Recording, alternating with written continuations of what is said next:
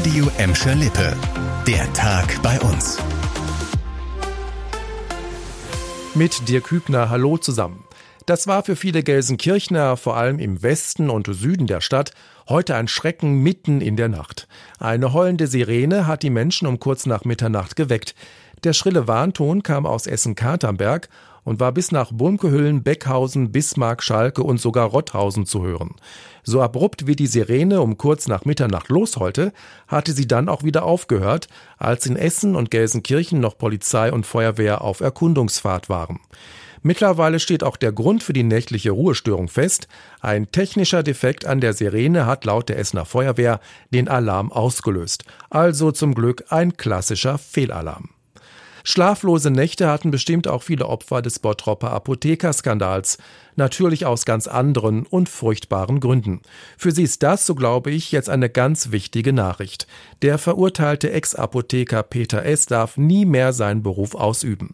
Ein kleiner Rückblick. Die Richter am Gelsenkirchener Verwaltungsgericht hatten im August den Antrag des 52-Jährigen auf Rückgabe seiner Zulassung abgewiesen. Jetzt ist klar, der Bottropper verzichtet auf eine Berufung gegen diese Entscheidung. Das hat uns ein Gerichtssprecher bestätigt. Damit ist das Urteil und das lebenslange Berufsverbot rechtskräftig. Die Betrügereien mit gepanschten Krebsmitteln hätten gezeigt, dass Peter S. für den Beruf des Apothekers unwürdig und unzuverlässig sei, so das Urteil der Gelsenkirchen Gelsenkirchener Richter. Peter S. hatte in seiner Bottropper Apotheke Krebsmedikamente gestreckt, um mehr Geld von den Krankenkassen abzurechnen. Wegen Millionenbetrugs war er zu zwölf Jahren Haft verurteilt worden. Darauf haben bestimmt viele Schülerinnen gewartet. In allen 25 weiterführenden Schulen in Gelsenkirchen gibt es bald kostenlose Binden und Tampons. Die Spender wurden bis heute geliefert und werden jetzt aufgebaut.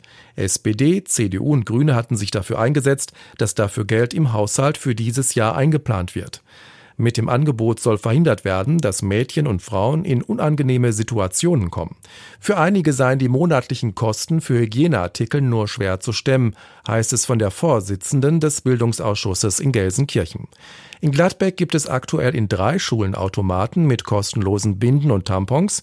Noch im Herbst sollen alle weiterführenden Schulen dabei sein. Die Bottropper Schulen sind schon komplett ausgestattet. Zusätzlich gibt es in einigen Sportanlagen solche Spender. Das war der Tag bei uns im Radio und als Podcast. Aktuelle Nachrichten aus Gladbeck, Bottrop und Gelsenkirchen findet ihr jederzeit auf radio und in unserer App.